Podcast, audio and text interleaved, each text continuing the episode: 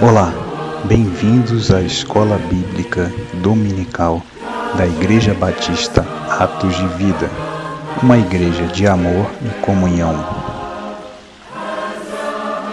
Graça e paz do Senhor Jesus, queridos, Deus vos abençoe na manhã deste domingo. Estamos aqui para mais uma classe de escola bíblica dominical online. Deus abençoe a sua vida. Seja muito bem-vindo. Estamos aqui mais esse domingo e esperamos que você seja abençoado pelo estudo da palavra de Deus. Ela é que nos sustenta, ela é que nos dirige, ela é que nos dá o caminho, com certeza, a seguir. Então, que você seja abençoado, eu também, com o nosso estudo bíblico desta manhã. Está com a gente, estará com a gente daqui a pouco o evangelista Marcos, com quem temos sempre a, a oportunidade de dividir os comentários e também o estudo da palavra. E com muita alegria, já já ele estará com a gente. Já louvo a Deus pela vida então aí da nossa irmã Arlete, da nossa irmã Isabel, mais o irmão Wildes, também o Francisco, né, a quem carinhosamente chamamos de Chiquinho, o Marcos, que também já está a bordo. Então nós louvamos a Deus. E daqui a pouco, com certeza, é, o número de irmãos vai se aproximando a um número razoável para que nós possamos dar prosseguimento ao nosso estudo bíblico de hoje. E com certeza vai ser benção. Amém? Deus te abençoe. Eu quero aproveitar então esse tempinho que a gente está conversando agora para dizer para você que já está ligado aí na gente que hoje à noite nós teremos o nosso culto presencial. Será lá no templo e esse culto também será transmitido via é, Instagram, é, a página do Instagram será divulgada. Então nós já temos um número ali já completo e infelizmente e momentaneamente a gente não pode exceder o número de 40 pessoas, né? É, devidamente assentadas no templo para o culto. Então, hoje é, nós estaremos lá adorando ao Senhor e o que fizermos ali será transmitido para você que infelizmente não pode ir. É, também você poderá nos ver e participar, integrar o culto logo mais à noite. Não perca a oportunidade. Estamos voltando aos poucos e daqui e será tudo estabelecido. Amém? Eu quero convidar então o, o nosso irmão Marcos para o espaço. A gente estava aguardando o pastor, mas ele mais ou menos deixou para mim alinhado que possivelmente eh, falaria, falaria na segunda parte. Então, eu já quero convidar o Marcos. Graça e paz do Senhor Jesus. Bom dia. Marcos, Deus te abençoe. Bem-vindo mais uma vez à nossa classe de EBD. Paz do Senhor, pastor. Deus abençoe aí. O pastor vai dar a palavra inicial, pastor Quinelato? Ele compartilhou comigo que se não desse para ele falar agora, ele entraria numa segunda, naquela segunda parte que nós sempre fazemos. Como ele não entrou até o momento, então eu te chamei aí. né? mas ele já deixou mais ou menos alinhavado que não participaria agora nessa primeira parte. Né? Se desse, ele faria o possível. Mas, como ele ainda não acessou, mas são 10 e 5, né? 10 e 4. Pode ser que daqui a pouco ele, ele entre. Mas a gente vai, vai falando aqui, né? Para não Amém, atrasar, e, enfim. Vamos orar, né? Vamos nos entregar ao Senhor nesta manhã, é, pedindo a Ele que nos sustente, que nos abençoe, pois nada poderá ser feito sem que Ele, de verdade, possa nos abençoar. Eu não sei se ficou alto aí o sonzinho que eu botei aqui da gente da música. Não, ficou bom, ficou bom. Bom, tá dando para ouvir legal e sem interrupção, né? Muito bem. Então vamos, então vamos orar. Pai bendito, graças te damos por tua presença conosco. E o que seria de nós sem ela? Vamos estudar não a nossa palavra, e comentar não a nossa palavra, mas a tua palavra. Então pedimos que o Senhor venha nos revestir nesta manhã do teu espírito, o grande inspirador das Escrituras, possa estar conosco, Senhor, e nos ajudar, ó Deus, a trazer o que precisa ser elucidado. Que o poder do Senhor seja manifesto através do estudo dessa palavra. Abençoe a vida do evangelista Marcos, toda a sua família. Abençoe todo o teu povo, Senhor, que nos assiste, o pastor Quinelato, sua família, e que assim a tua graça, Senhor, esteja sobre nós. Nós entregamos essa EBD desta manhã, em nome do Senhor Jesus, em tuas mãos. Amém. Glória a Deus. Amém, pastor? Muito então, bem. já vamos começando, Amém. né? Vamos começando então, né? Tá contigo a palavra. Então, tá, é, começar agradecendo a Deus aí, mais uma aula que nós temos aqui a oportunidade, estamos juntos, falando na escola bíblica, né? É, motivo de alegria, que Deus abençoe aí a vida do pastor Edson, sua família, né? O pastor Quinelato, sua família, os irmãos da igreja, os irmãos que acompanham aí, às vezes a gente até esquece de, né, de cumprimentar os irmãos que estão aí de muitos lugares, que Deus abençoe aí a casa de cada um. E nós vamos continuar os nossos estudos, né, pastor? A gente tinha é, avançado aqui sobre serviço cristão, é, e eu tinha, eu montei um quadro Vou até retomar o quadro aqui, pastor. Sim. Que ele, ele fala aí sobre. Deixa eu tentar botar ele aqui no centro. Vamos ver aqui. Aí, ó, ele começa aí, ó, conversão, tá? É, esses são assim os grandes, as grandes entregas que a, da igreja, né? A gente está falando de serviço, né? Esses são os, os, produtos entregues, vamos dizer assim, o serviço prestado, ó. Então, pessoas se convertem, então a gente botou um bloco aí, conversão. Depois, essas pessoas, elas são é, encaminhadas, elas são treinadas é, ao batismo, né? Então, elas se batizam e aí elas também são encaminhadas a, a, a um crescimento, a um amadurecimento espiritual, elas são acompanhadas, tá? E depois dessa etapa, elas vão efetivamente ao trabalho, ao serviço.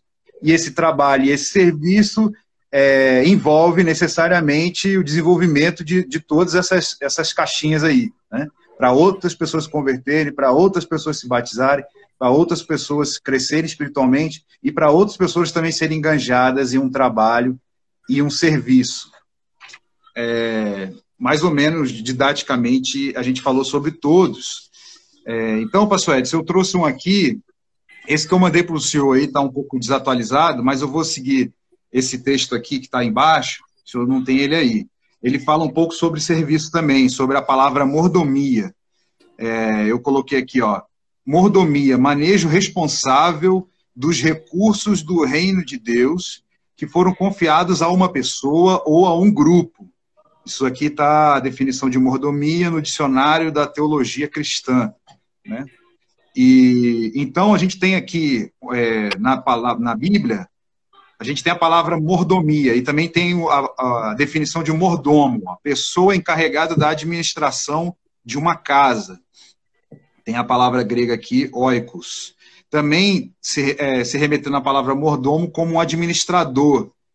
É, é diferente da palavra dispenseiro, que está aqui, ó. Pessoa encarregada da dispensa, o cômodo em que guardam os mantimentos. A gente tem aqui o, os versículos de referência, pastor. É, vamos abrir lá só para a gente ter uma noção. Está em Lucas, em Lucas 12, 42. É. E ontem também teve o Lucas que o senhor fala disso, né? Lucas 16, né? É bom te dar uma passada nos dois, então, né? Vamos primeiro Sim, nesse é. Lucas 12, Lucas 12, 42. Sim. É, vou, ler, vou ler aqui, ó. Disse o Senhor: Quem é, pois, o mordomo fiel e prudente, a quem o Senhor confiará os seus conservos para dar-lhes o sustento a seu tempo? Então, aqui é a, parábola do servo vigilante, né? É, quem é, pois, o mordomo fiel e prudente? É, vamos ler lá o outro, pastor, que aí o senhor comenta. Lá em Lucas 16, que foi o, 16. o que foi a palavra de ontem, esse aqui já, já é uma palavra até um pouco mais assim um, difícil da gente, né, da gente ministrar. Ó. A palavra do administrador infiel é, é, é bem forte aqui. É, acho que a gente vai ter que dar o contexto aqui, né, pastor? Porque, porque o, ele não, esse administrador ele não estava sendo fiel. Aí o, o Senhor chamou ele, ó, deixa eu ver aqui onde que é, pastor. No, no 3, ó. No 3 não, é o 2, ó. Então, mandando chamar, versículo 2, ele disse: Que é isso que ouço a seu respeito. Vamos ler desde o início, pastor? Desculpa a minha pressa aí. Vamos, vamos, vamos ler desde o Vamos lá.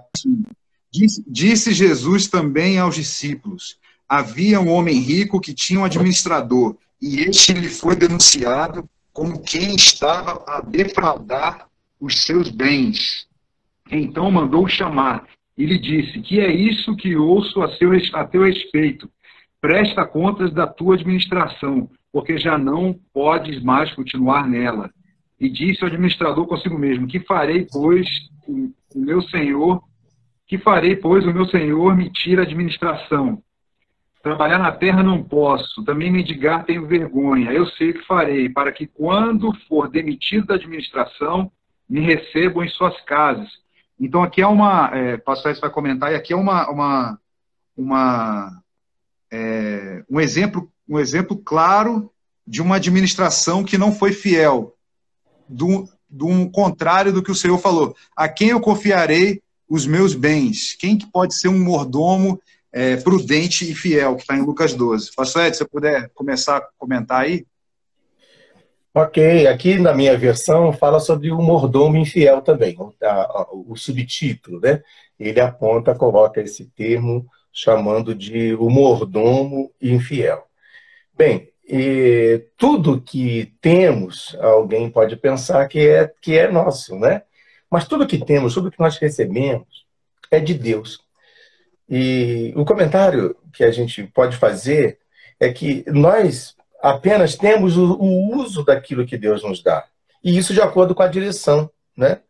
E é para a direção do Senhor e para a honra do Senhor. O mordomo administrava a casa e os bens e tomava decisões financeiras para o seu senhor. Ele desperdiçou os bens de seu senhor, perdendo ou danificando sendo desonesto ou descuidado, e por isso estava sendo acusado. Somos passíveis da mesma acusação. Não fizemos o bom uso do que Deus nos confiou a nós nesse mundo, mas corrompemos o seu propósito. E isso é um, é um, é um momento grave. Nós não podemos, de maneira nenhuma, corromper o processo é, que Deus entregou em nossas mãos e usufruir dele. E isso tem a ver, daqui a pouco mais na frente, que a gente vai discutir, quando a gente fala do homem sendo o centro das coisas. E ele foi tão infiel que ele pegou os bens do seu próprio patrão e resolveu é, negociar. Né? A dívida não era dele, mas ele resolveu negociar a fim de obter é, benefícios futuros. Tem, e é um, isso, o que, a gente pode dizer? É um perigo, porque Deus vê todas as coisas, né? E ele administrou o mal e a resposta de Deus a ele, a gente não pode esquecer, Deus está vendo todas as nossas atitudes não há como nos esconder da presença de Deus. Deus sabe as motivações. Tudo aquilo que a gente disse em oculto será revelado pelos telhados, né? será pregado fora. E aquele homem pensava que estava agindo de maneira sem que o seu patrão visse e ele estava sendo muito bem acompanhado. Deus, então, é, ao ver aquele homem agindo incorretamente, lhe chamou a atenção.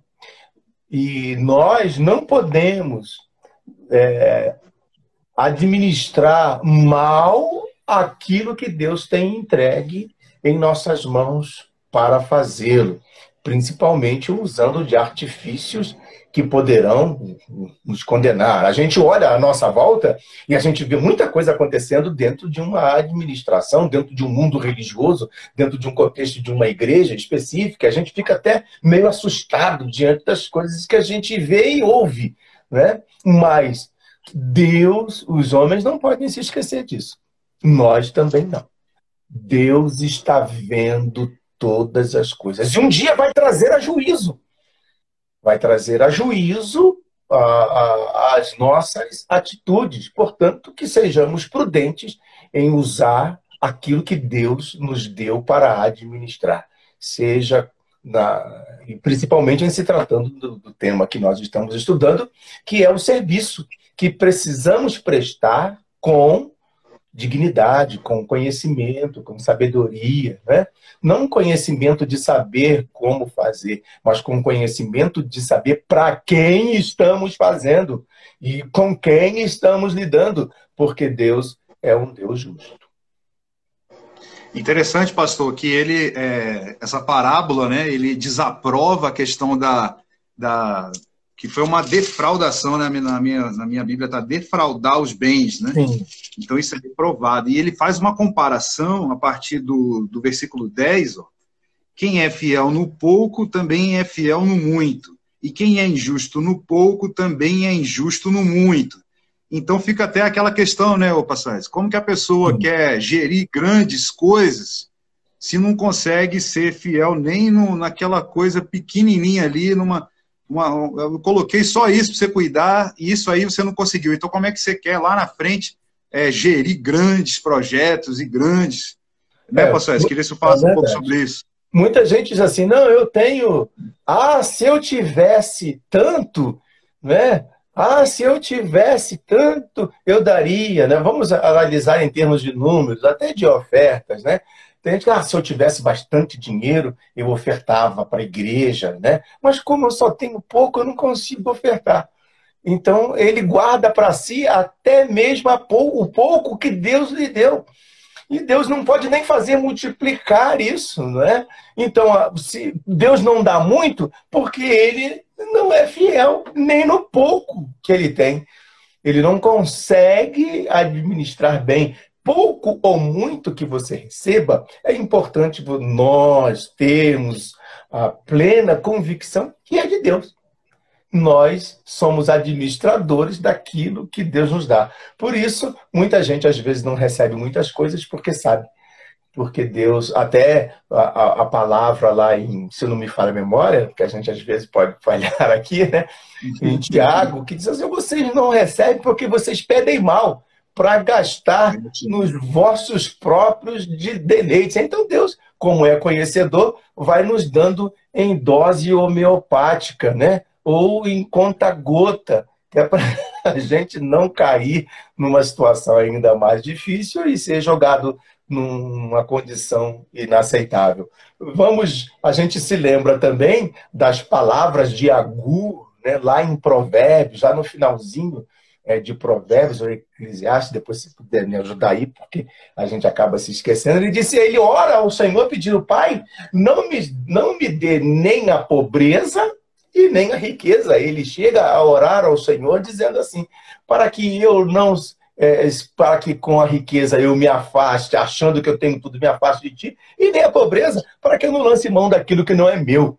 E Agur pede a Deus, então, a medida de cada dia, a porção de cada dia. Eu acho que essa, esse deve ser o nosso princípio, e nessa porção de cada dia que, né, que recebemos, deve ser muito bem administrado, entregue ao Senhor, é, reconhecidamente de que é Deus é quem sustenta, é Deus é quem abençoa, e, e prosseguir dentro desse critério estabelecido pelo próprio Senhor, porque será horrível, né? Você diante de Deus ser chamado, ó, você foi um mordomo infiel. Que o Senhor nos ajude a não cair nessa, nessa circunstância, né? Aquele que serve a Deus e faz o bem com o seu dinheiro, servirá a Deus e irá fazer o bem com os seus talentos de sabedoria. É um comentário aqui.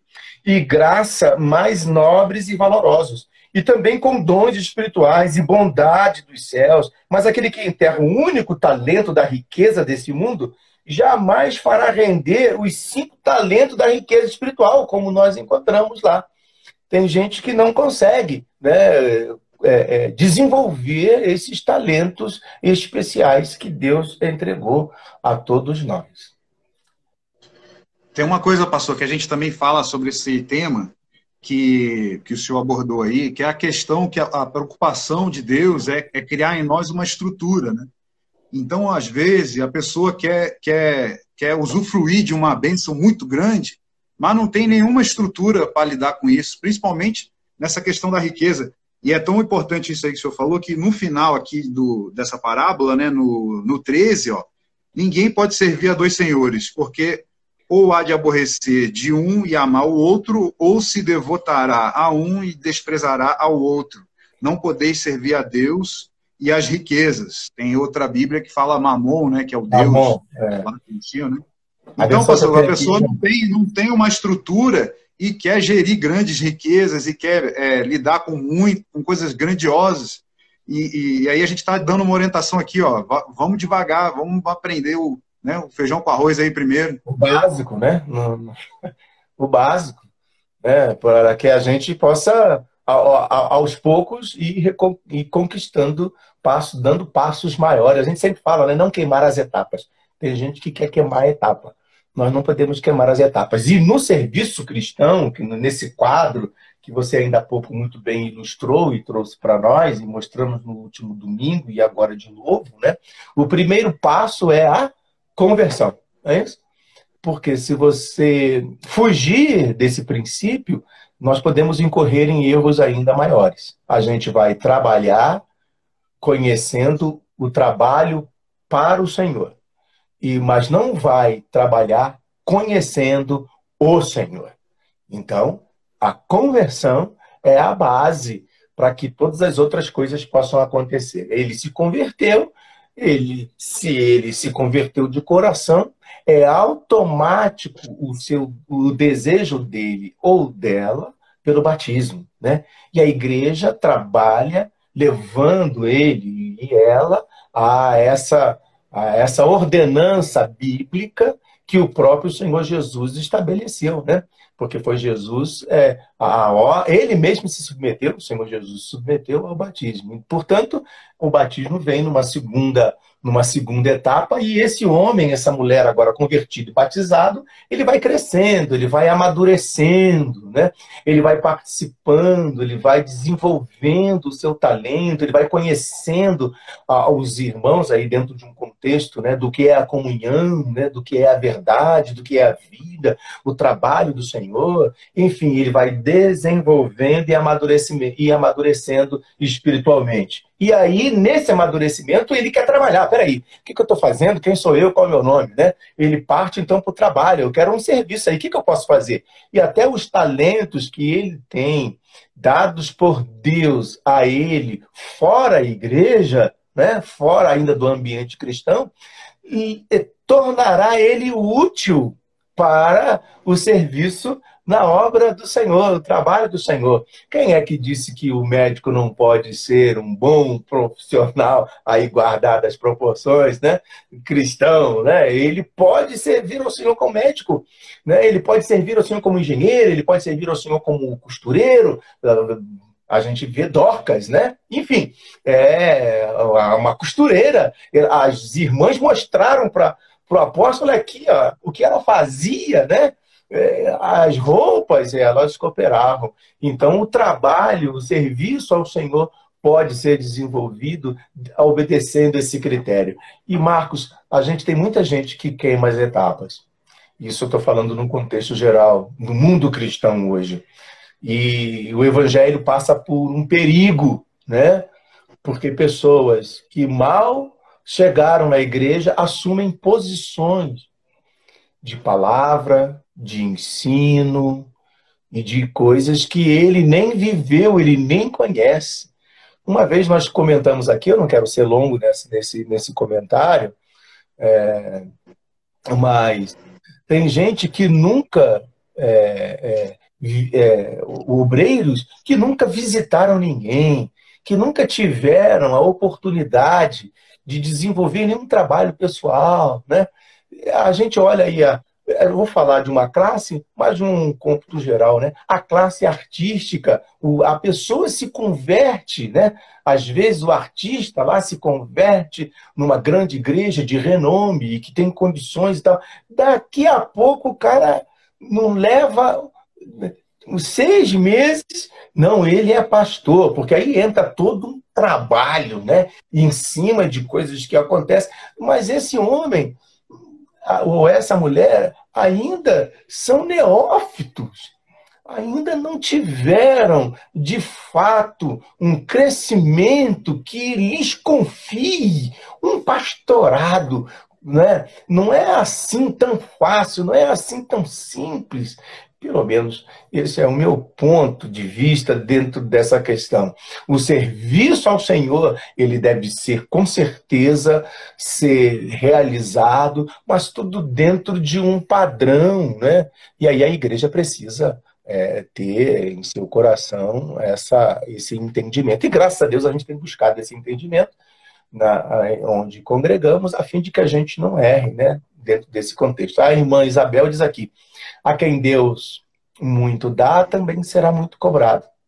A riqueza dá muito espaço para a tentação. Aí é que mora o perigo. E é verdade.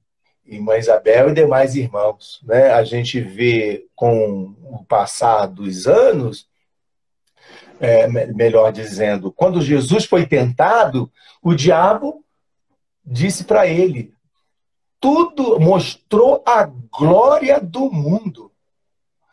Tudo isso te darei se prostrado me adorares. A glória deste mundo, o desejo da honra humana, e a gente vai ver isso no antropocentrismo, né? O desejo da glória humana, a honra humana, o diabo quer dar.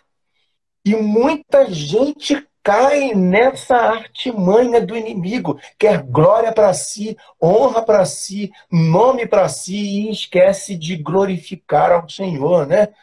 É, aquele rei do passado morreu porque não deu glória a Deus. Amém, pastor. Eu achei aqui o versículo aqui, ó, é Tiago 4. É, vou ler aqui, ó. De onde procedem guerras e contendas que há entre vós? De onde senão dos prazeres que militam na vossa carne? Cobiçais e nada tendes, matais e invejais e nada podeis obter. Viveis a lutar e a fazer guerras. Nada tendes, porque não pedis. Pedis e não recebeis, porque pedis mal, para esbanjardes em vossos prazeres. Então aqui está bem claro, né, pastor? Sim, é evidente, não, não, não precisa nem comentar, né?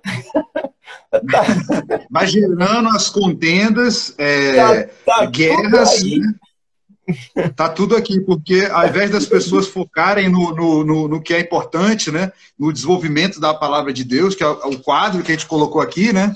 Ao invés é das pessoas se preocuparem com, com o que importa, elas estão preocupadas com outras coisas, com, com, é, com, com o seu nome, com, com, né, o que com, me importa, com, né? Um monte de coisa. Isso aí, é. É, é o que a gente falou na aula passada, né, pastor? Só Sim. quer o venha a nós, né? o vosso é reino. É verdade, nosso reino nada, né? Então, esse é um perigo, nós não podemos. A, a, a, é, precisamos, o nosso serviço precisa ser realizado para o Senhor. Se você fizer, se nós fizermos o nosso serviço cristão focado no Senhor, nós não teremos sofrimentos. Né? Ou melhor, os sofrimentos podem até acontecer, podem vir é, resultado do trabalho que você está executando. Mas se você está executando para o Senhor, a glória é para o Senhor. Né? Você pode até não ter habilidade. Eu não tenho todas as habilidades, o evangelista Marcos com certeza não tem todas as habilidades né, do, é, que, que precisa ter. Mas aquilo que ele não tem, né? Deus pode eh, eh, me conceder e aquilo que eu não tenho concede ao Marcos, né? E assim nós vamos dividindo o nosso serviço crescendo, como nós estudamos da, da, no último domingo, né? ajustados. Né? Crente que não se ajusta começa a fumaçar. A gente até falou no último domingo. Né? é um problema de junta, né? Junta tudo junta. e joga fora. então, o motor né, que não está com todas aquelas juntas muito bem ajustadas do carro, né, o motor do automóvel, começa a fumaçar, né? E o crente que não está ajustado à palavra, crente que não está ajustado a esses valores que estamos tratando aqui, ele começa a fumaçar ele começa a trazer problema, ele começa a fazer um monte de coisa que não deve fazer e ele quer buscar o caminho dele, ele quer glória pra, e honra para ele e não para o Senhor. É importante que a gente faça o nosso serviço para o Senhor. E aqui, pastor, fica um registro aí, toda vez a gente volta esse assunto, né? mas a gente já está aqui há, há tantos domingos aqui online, e já até perdemos as contas aí do quantos domingos, né, mas é, esse, esse modelo deu muito certo, o senhor teve essa ideia, Deus iluminou o pastor para ter essa ideia, e nós temos esse modelo de, de debate. Eu não sei se fosse para eu falar que eu sozinho se daria certo, então é, nós precisamos fazer a obra juntos. Né? Eu, acho que, eu acho que Deus se alegra quando a gente consegue fazer uma entrega todos juntos porque fazer a coisa individualmente ali é, é, é meio solitário, é muito, né? Agora você conseguir entregar uma coisa em conjunto, né? Você conseguir fazer, realizar um projeto junto com os meus irmãos, é, Deus se alegra, né, pastor? Vamos continuar aí, pastor? Vamos, vamos, vamos lá em, em 1 Coríntios, capítulo 4, para a gente já terminar essa parte. Vamos lá, 1 Coríntios 4. Vamos aqui. E agora a gente está tudo de cabeça, né? Porque não tem como pesquisar aqui no celular, então, se eu for lembrar os versículos aí. A gente vai lembrando, Deus vai nos dando. Vai lembrando, vamos abrindo aqui. Eu demorei um pouco aí, mas achei lá o de Tiago. Mas vamos lá. É, 1 Coríntios 4, 1, ó. Assim, pois, importa que os homens nos considerem como ministros de Cristo e dispenseiros do mistério de Deus é, então, aqui, ó, pastor, é, os homens precisam ver em nós ministros de Cristo. É uma palavra forte essa, né? Porque é, é o exemplo, é o, é o caráter, né? A gente não vai conseguir isso só falando que, que você é evangélico, né? É, é, eles precisam, okay, ó, os homens precisam nos considerar ministros de Cristo e dispenseiros do mistério de Deus. A gente falou aqui sobre dispenseiro, né? Que é a pessoa encarregada da dispensa. É, tem um outro aqui que, que, tem um outro aqui que a gente vai ler, pastor, mas eu queria que o senhor comentasse esse. Importa que os homens nos considerem como ministro de Cristo. Consideração não é algo que a gente compra ali no atacadão extra, né? Não é que a gente vai ali na prateleira e, e compra, né? Consideração. É igual é... horas de voo, né? Horas de voo não vendem, né? Homens? Horas de voo, você tinha falado horas lá de, do, é, é horas de voo, né? É. Não, não consegue, não, tem, que, tem que pagar e fazer, né? Então, nós, você ser considerado.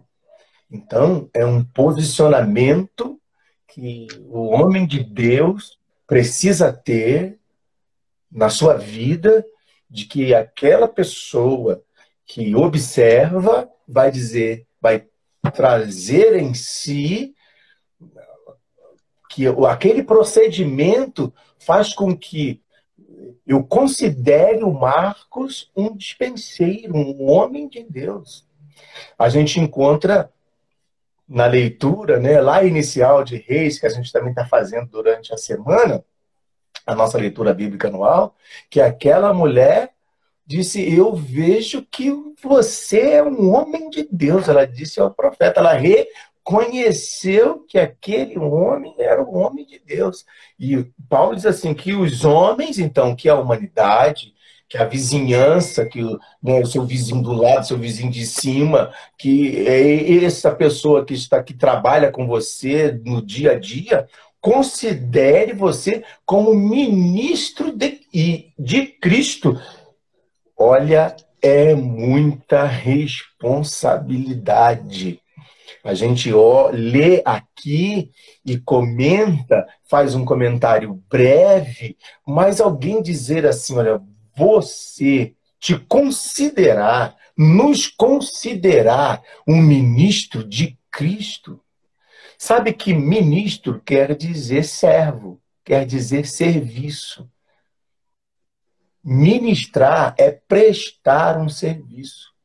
Paulo, quando é, escreve a Timóteo, é, é, ele diz assim: Deus me colocou, né, Jesus, né? Me colocou, porque ele estava fazendo referência a Cristo, me colocou em seu ministério. Jesus veio prestar um serviço. O ministério não era de Paulo, ele disse assim: Ele, o Senhor, me colocou em seu ministério, reconhecendo que o ministério era de Cristo. Ele foi o servo dos servos. E Paulo, então, foi inserido nesse ministério. Então, ele reconhece aqui, falando aos Coríntios, dizendo que o povo nos considere ministro de Cristo, ou seja, o quê? Servos de Cristo, que estamos trabalhando para Cristo. Tudo aquilo que achamos que temos não é nosso. Se temos, foi Deus que nos deu. Portanto, nós precisamos ter o cuidado de não cair no engodo do inimigo e achar que nós podemos tudo sozinhos. Não, o ministério é de Cristo dispenseiro. Dos mistérios de Deus é muita coisa para um, como diz o pastor Canelato de vez em quando, para um réis mortal. Né? É, é, é, é muita dignidade, é muita responsabilidade. Precisamos então tratar a nossa vida como cristão de maneira honesta, de maneira justa, que os homens realmente possam nos encontrar assim, olha, eu confio nele, né? Naquele ali eu não confio não. E hoje está tão difícil, é ou não é? A gente vê um pouco o contrário. Alguém diz assim, e é crente? Eu não quero não. Por e, pastor, e a gente também vê que é, como é bom as pessoas. É, a gente sempre fala em pregações, né? É, você não precisar falar nada e as pessoas conseguem notar, né? Você tem alguma coisa diferente, né? É que é o que a gente fala na, na, nas pregações, né? Você tem um jeito diferente, você por um acaso é cristão, você se sente bem de, de, de, de você, a pessoa né, de fora falar uma coisa dessa, né? É Sem verdade, você precisar ficar. E aí, pastor, a gente lembra que, que Pedro, quando o apóstolo Pedro, quando ele entrou ali no, no, no naquele meio julgamento ali que estava tendo de Jesus, ele, ele não era para estar tá ali dentro, quando ele foi, né, a parte de que ele nega Jesus, não era para ele estar tá ali, alguém deu um jeito de Pedro estar tá ali, e, e ele começa a negar Jesus, as coisas vão se, se, se, se sucedendo, ele vai ficando meio nervoso, e tem uma hora que fala assim, ó, esse aí é um deles, né? Então, então não tinha como. É, já pensou? Ele não tinha nem como esconder que ele era evangélico. É verdade. Esse daí é um deles. Ele tem o jeito todo, ele é um deles. Então uhum. nós temos que as pessoas falar que nós somos um deles, nós somos um deles. É um, é uma, é um privilégio, né?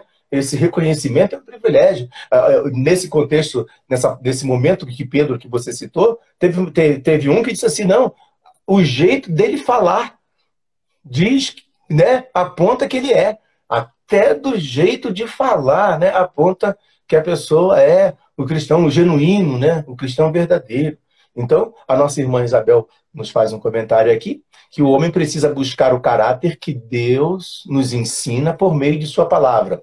O mundo busca distorcer o nosso caráter. Também diz que a responsabilidade, a gratidão por receber bênção de Deus precisa estar entronizado em nossos corações. É verdade, não é só a bênção. É importante a responsabilidade e a gratidão. Isso aqui que a gente comentou do verso 1 do capítulo 4, né? E o verso 2, o capítulo, o capítulo 4, verso 1, o verso 2 diz: além disso, requer-se dos despenseiros que cada um se ache fiel. Que o Senhor nos ajude a compreender a dimensão, né, a responsabilidade e, dentro do contexto, a gratidão que a nossa irmã Isabel falou, que temos de ter com o Senhor. Eu sou grato a Deus porque ele disse assim, ele viu em mim alguma coisa, né? Depois de que o encontrei, depois que fui achado, o Senhor nos achou e disse assim, não, vou botar o evangelista, levou o Marcos, né? Lá do Rio de Janeiro, veio para Brasília, você que já tinha um conhecimento das escrituras lá, e enfim, já tinha, já tinha o Senhor, chegou aqui, eu vou fazer alguma coisa diferente, de, na vida dele. Deus tem os seus planos e nós precisamos compreender isso e nos submeter à vontade de Deus. Porque senão, Deus não pode fazer nada né, através de nós. E Deus, e, Deus, e Deus tem um trabalhar tão, tão bonito, né, pastor? Se eu ver, por exemplo, a gente nunca se encontrou lá no Rio de Janeiro, né? Sou em Niterói. Mas o senhor conhece o meu tio que trabalhava lá no prédio, que também era da aeronáutica. Então é Deus verdade. ele vai assim juntando um quebra-cabeça e, e, eu agradeço a Deus aí por nós estarmos juntos, já falei isso aqui várias vezes. Vamos seguir aí, pastor? Ó, tem mais um versículo para a gente passar. A parte que o senhor, que o senhor quer falar, só para a gente fechar Não, aqui. Eu, que você, você é. que programou aqui, pai. Você tem que falar alguma coisa. Vamos lá. 1 Pedro, para a gente fechar essa parte do, do mordomia e do dispenseiros. É, 1 Pedro, capítulo 4, versículo 10. Diz assim, ó é, já abri aqui, ó, servir uns aos outros, cada um conforme o dom que recebeu, como bons dispenseiros da multiforme graça de Deus. Né? Esse é um versículo, até o pastor já falou, né, que, que ele ensina mais pela, pela multiforme graça de Deus, que é derramada a cada um. E nós temos que servir uns aos outros com esse pedacinho de graça que nós recebemos. É, se eu, se eu, vou até avançar aqui para o 11. Ó. Se alguém fala, fale de acordo com os oráculos de Deus. Se alguém serve, faça-o na força que Deus supre, para que em todas as coisas seja Deus glorificado por meio de Jesus Cristo, a quem pertence a glória e o domínio pelos séculos dos séculos. Amém. Então, pastor, Amém. a Bíblia ela, é autoexplicativa, né? Fica até Sim. difícil a gente tentar ser mais claro do que isso aqui, né, pastor? É verdade, está límpido, né? Está assim, meu Deus, assim, cristalino, né? Essa, esse momento, esse, esse, esse, essa atitude que devemos ter como cristãos, né? Então, é, veja o verso 10 que é, você acabou de ler, né? Os bons dispenseiros da multiforme graça de Deus. Tem gente que tem uma visão unilateral, tem gente que só consegue ver de uma maneira. E o Evangelho não é assim. Nós encontramos na, na um momento, voltando lá a, a Elias, né? quando ele está lá na, na caverna, escondido, né? Que veio, vieram quatro situações. Me ajuda aí que para não, não esquecer. Isso é apenas um comentário, né? É, veio quatro situações, né? Ali, é, o primeiro veio veio fogo, né? E mas não, não, não era ainda o fogo. Me perdoe aqui o comentário, não é muito preciso, mas aconteceu depois veio, é, depois veio, por último, um vento suave, né? soprando. É, e aí, Deus estava exatamente naquele vento suave que agora estava soprando em direção ao profeta. Foram algumas situações, me perdoem os meus irmãos que estão nos ouvindo, eu não poder lembrar. Se você lembrar, pode escrever o texto aí para gente, né? E que fala exatamente da, é, não era no fogo, não era num, num, forte vendaval que apareceu, mas veio a palavra do Senhor depois de um vento suave. Então a gente vê as visões de Daniel, né? aqueles seres que rodam por quatro cantos, cada um com uma face. Nós não podemos é, ver Deus de uma maneira só e a sua graça, essa multiforme graça de Deus que consegue nos alcançar de maneira tão especial e de maneira tão poderosa, não pode ser limitada a um lado só. Né? Deus tem muitas maneiras de agir para salvar o homem. É importante registrar aqui, meus irmãos queridos, que o Evangelho de Jesus não veio para condenar. O Evangelho veio para libertar. Condenado nós já estávamos. O pecado já havia nos sentenciado à morte. O salário do pecado é a morte. Mas aí vem o Evangelho através de Jesus. O Evangelho de Jesus, a mensagem é o quê? Arrependei-vos e crede para que venha o tempo de refrigério. Então, a mensagem do Evangelho é de libertação e não de condenação. Jesus disse: Eu não vim condenar o mundo, eu vim salvar. Mas muita gente cai e numa situação que acaba prega o evangelho condenando o homem. O homem condenado já está. A mensagem do Evangelho é para libertação. Jesus veio libertar os cativos. A nossa mensagem é de libertação. A nossa mensagem é de cura. A nossa mensagem é de restauração, é de renovo, é trazer o homem de volta para Deus. Mas tem gente que só prega condenação. Né? A acusação. É pela fé que conseguimos nos libertar dessa escravidão terrível que o pecado nos submeteu. Nós precisamos de restauração, de renovação, muitas vezes, porque se nós não não houver a misericórdia, essa multiforme graça de Deus, como é que a gente vai se levantar? Pastor, tá aqui, ó. É, primeiro livro de Reis 19, ó. É, eis que passava o Senhor e um grande forte vento fendia os montes e despedaçava as penhas diante do Senhor. Porém, o Senhor não estava no vento. Depois do vento, um terremoto, mas o Senhor não estava no terremoto. Depois do terremoto, um fogo, mas o Senhor não estava no fogo. E depois do fogo, um cício tranquilo e suave. Ouvindo, Elias envolveu o, o rosto em seu manto e saindo pôs-se à entrada da caverna, e eis que lhe veio uma voz e lhe disse: O que fazes aqui, Elias? Então, depois do vento suave, é que ele conseguiu ir lá ver o que estava acontecendo. Estava acontecendo. É, mas veja que as quatro circunstâncias revelam estações, revelam a vida que passa. E é Deus, apesar de ter sido criado pelo Senhor, Deus ainda não estava nelas foi num, a, a cada aplicação, a cada momento, Deus age de uma forma. Né?